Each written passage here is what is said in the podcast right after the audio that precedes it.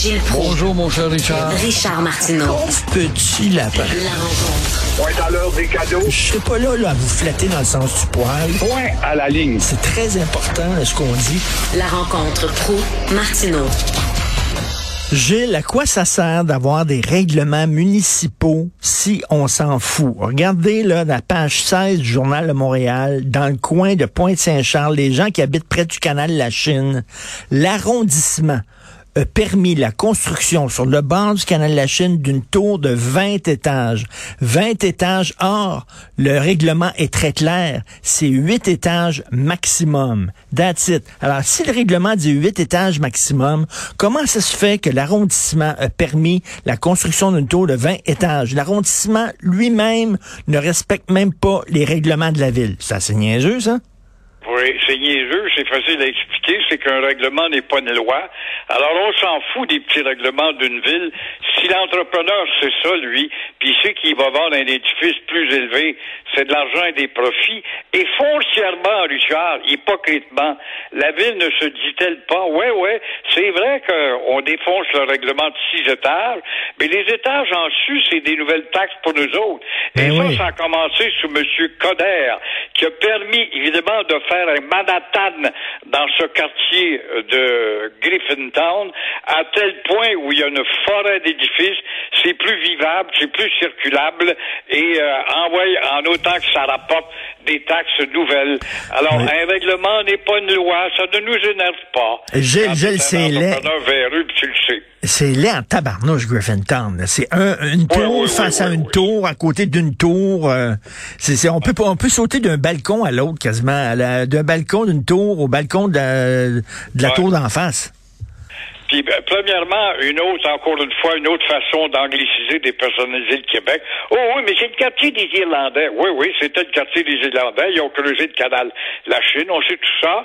Mais euh, c'est drôle, les premiers promoteurs affichaient et appelaient ça le quartier Griffin, ce qui aurait été tellement plus logique si on avait un office impotent de la langue française et un petit gouvernement faussement nationaliste.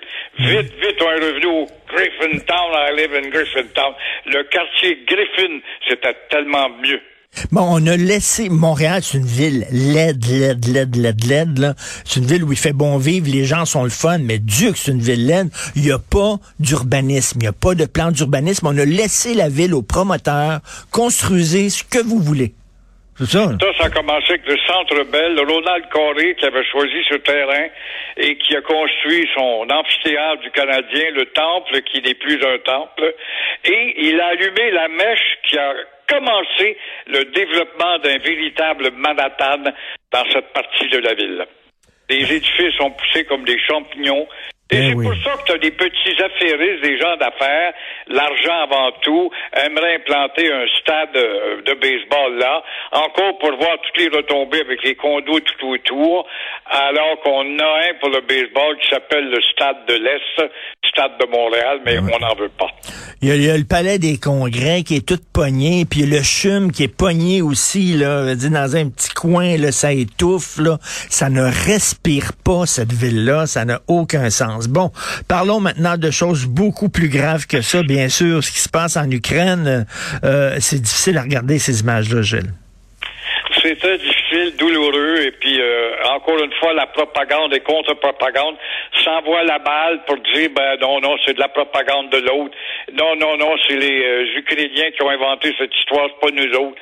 Finalement, c'est de la maudite menterie. Et ça te démontre l'hypocrisie derrière ce conflit, Richard, qui a commencé bien avant, il y a un mois. Il a commencé il y a deux, trois ans, au moment où les Américains chatouillaient les orteils des Russes, encore fois, et euh, félicitaient les Ukrainiens. Entrez donc dans le marché européen, devenez un pays euh, membre de l'OTAN, et là, nous, on va vous vendre des équipements.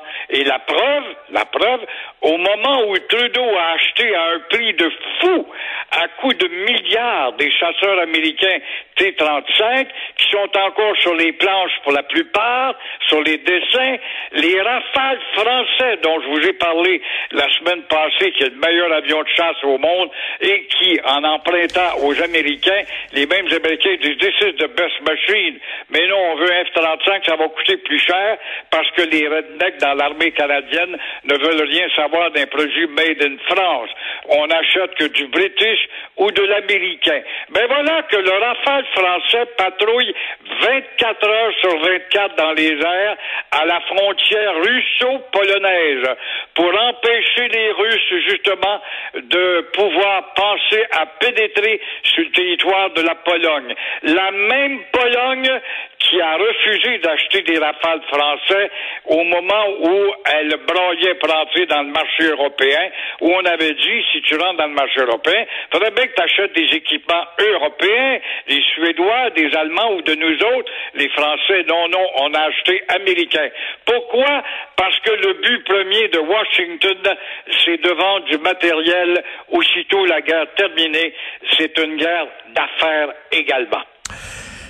Aujourd'hui, on va annoncer que le masque est là pour rester encore un petit bout. Là, on avait promis de, lever l'obligation de porter le masque dans les lieux publics euh, euh, à la mi-avril. J'imagine avec le nombre de cas qui, est en hausse, on va nous annoncer que ça, ça va continuer. Euh, Est-ce que vous êtes content de ça? Ben, je suis pas content. Je vois bien comment finalement que la science n'en vient pas à bout. Euh, on l'a dit, au moment où on n'a pas envie de nous masquer le visage, après les vieux, hein, ça c'était en 2019-2020, puis là ça tombait, ça allait à l'hôpital pour mourir, c'était les vieux. Après les gens euh, d'âge, ben ça a été les gens d'âge moyen. Et euh, c'est au tour maintenant des tout petits petits d'être atteints de la COVID-19. Alors ce fléau n'a pas fini de jouer avec nos nerfs parce que justement le microbe est plus intelligent que les scientifiques du monde. Et après les tout petits, ce sera à nouveau les vieux. Preuve, moi-même, j'ai eu mon quatrième vaccin, mon cher Richard. Ah oui. Ça peut te donner une idée. Alors, on commence encore les vieux à nous pousser à nous envoyer des, euh, des téléx et des messages sur l'Internet. N'oubliez pas, vous avez tel âge, vous devez avoir votre quatrième vaccin. À tel point, moi, j'en ai cinq dans le corps. Je travaille de revirer en seringue si ça continue de même. Alors, la seule conclusion, euh, la seule conclusion, c'est qu'on en meurt moins qu'en 2019-2020. Mais quand tu vois Shanghai ce matin, les Chinois, ont un régime dictatorial quand même discipliné. 100% de la ville est circonscrite. Ça te démontre que le microbe est encore plus fort que la science. Et, mais il est moins peurant quand même. Moi, j'ai plein, plein, plein d'amis qui oui. l'ont, euh, des gens de ma famille qui l'ont, etc. Puis euh, c'est trois, trois, quatre jours. C'est comme une grosse grippe. Après ça, c'est fini. Là.